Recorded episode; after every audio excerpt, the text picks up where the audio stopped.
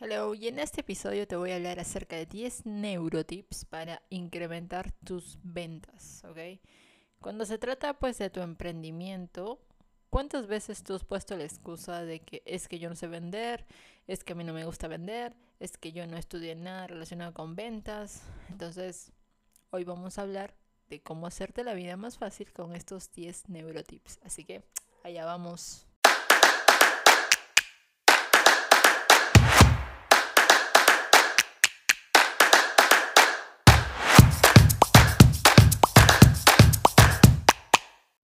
Y aquí te van estos 10 neurotips para que tú vendas, pues hablando mucho menos y teniendo muchos más resultados, ¿ok? Si nunca has vendido ni un chicle en tu vida, te recomiendo mucho el libro que te va a ayudar y te va a salvar la vida, ¿ok? Es el libro de Jürgen Klarik que se dice, se llama Véndele a la mente y no a la gente, ¿ok? Entonces, te voy a dar 10 neurotips acerca de lo que encontré importante de este libro. Y el primero es que usa verbos de acción. Es decir, cuando tú hagas tus, tus textos de venta, más conocido como el copywriting, utiliza estos verbos. Por ejemplo, el verbo poder, lograr, proteger, entretener, dominar, transformar, recordar, disfrutar, entre otros, ¿ok? Estos son los verbos que activan más al cerebro para pasar a la acción. Ahora, lo que tú tienes que hacer en el siguiente punto es lo siguiente. Pídele al cliente que toque, que sienta, que interactúe. Mientras más involucres al cliente, más chance tú vas a tener de que él se enamore de tu producto o de tu servicio. Entonces, por ejemplo, si tú vendes colchones, pues pídele que pruebe ese colchón, que toque ese colchón, que sienta. Si tú vendes sillas, muebles, pruébalo, dile que se pruebe, que se sienta cómodo. Si tú vendes flores, pues también que perciba el aroma de las flores. Que si vendes chocolates, obviamente eso ya está ni más que cierto, ¿eh? Tiene que probar tus chocolates red de todos, de todas formas, ¿ok? Entonces, ¿Recuerdas que cuando hay un cartel que dice no tocar, como que la gente, a la gente no le gusta que le prohíban las cosas? Y ese no le viene pues recontra mal, ¿ok? Entonces, asegúrate de no tener carteles que digan no tocar en tu, cuando vendes un producto o un servicio, ¿ok? El tercer punto, el tercer neurotip es que generes comparativos y contrastes para la mente. Es decir, Tienes que darle al cliente tres opciones de marca o tres modelos o tres colores. A la mente le gusta, no sé por qué, el número 3, pero... Y no porque sea pues dos, es, no dos porque es muy poco, no tampoco cuatro porque ya es demasiado.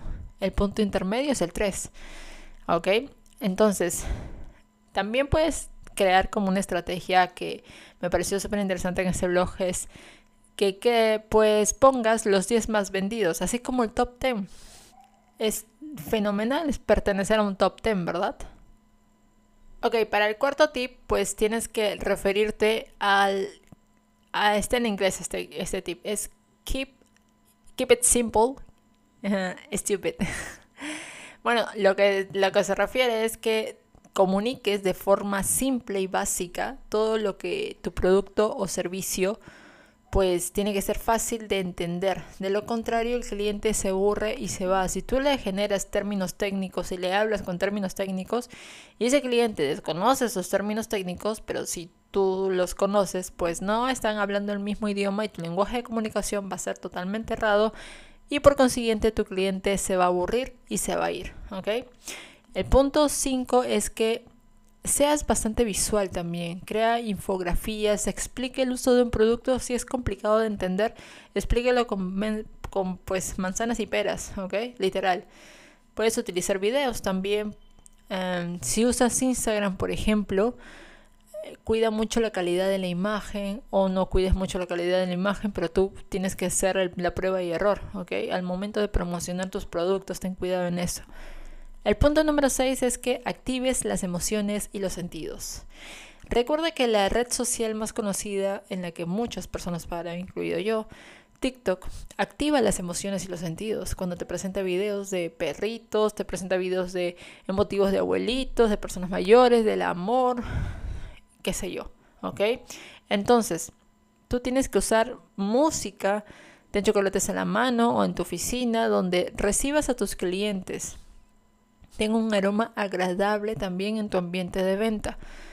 Eso le da un sentido a tu marca especial y específico. El punto número 7 es que proporciones de forma intercalada información que ayude a justificar la compra. Recuerda, tú tienes que enamorarlo con sentimientos mediante la prueba del producto o del servicio, pero luego también le tienes que dar razones lógicas pues para que te compre, ¿ok? Entonces, de esa forma tú vas a justificar sus actos de forma racional, porque siempre va a querer, ¿ok? Por ejemplo, si vendes autos, siente el carro, manéjalo. Además de la alta calidad y la tecnología de la que tú en niveles básicos obviamente les vas a hablar. No le hables en términos tan técnicos si te refieres a una mujer. A una mujer solamente nos importa que el carro tenga seguridad. ¿Ok? Al hombre le puedes hablar de los caballos de fuerza, el motor, no sé qué cosa más. ¿ok?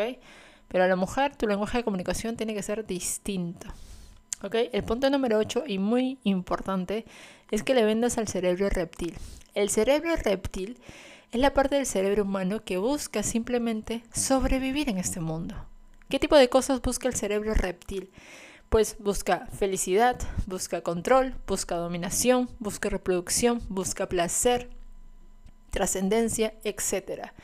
No importa quién eres o de qué cultura tú vienes, si tu producto o tu servicio puede cubrir una de estas cosas, vas a vender. Te lo aseguro, está garantizado. No me lo creas a mí, compruébalo. ¿Ok? El punto número 9 es que uses la comunicación no verbal.